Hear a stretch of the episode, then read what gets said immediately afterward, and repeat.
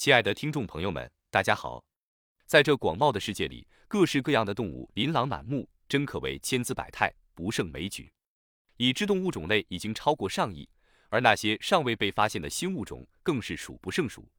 随着科学的发展，越来越多奇特的生物陆续被揭开神秘的面纱，有的甚至让我们不禁感叹大自然的奥妙。魔鬼鲨、拇指猴等各种令人惊叹的生物。真是让人感叹生命的多彩与不可思议。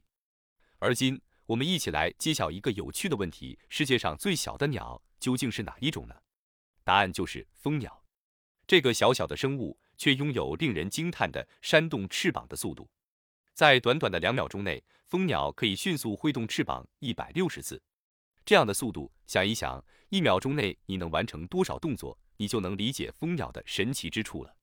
正是这急速的翅膀挥动，使得蜂鸟能够在空中悬停，保持不动。当然，这种静止只是表面的，事实上它的翅膀高速挥动，而这种频率肉眼是很难捕捉到的。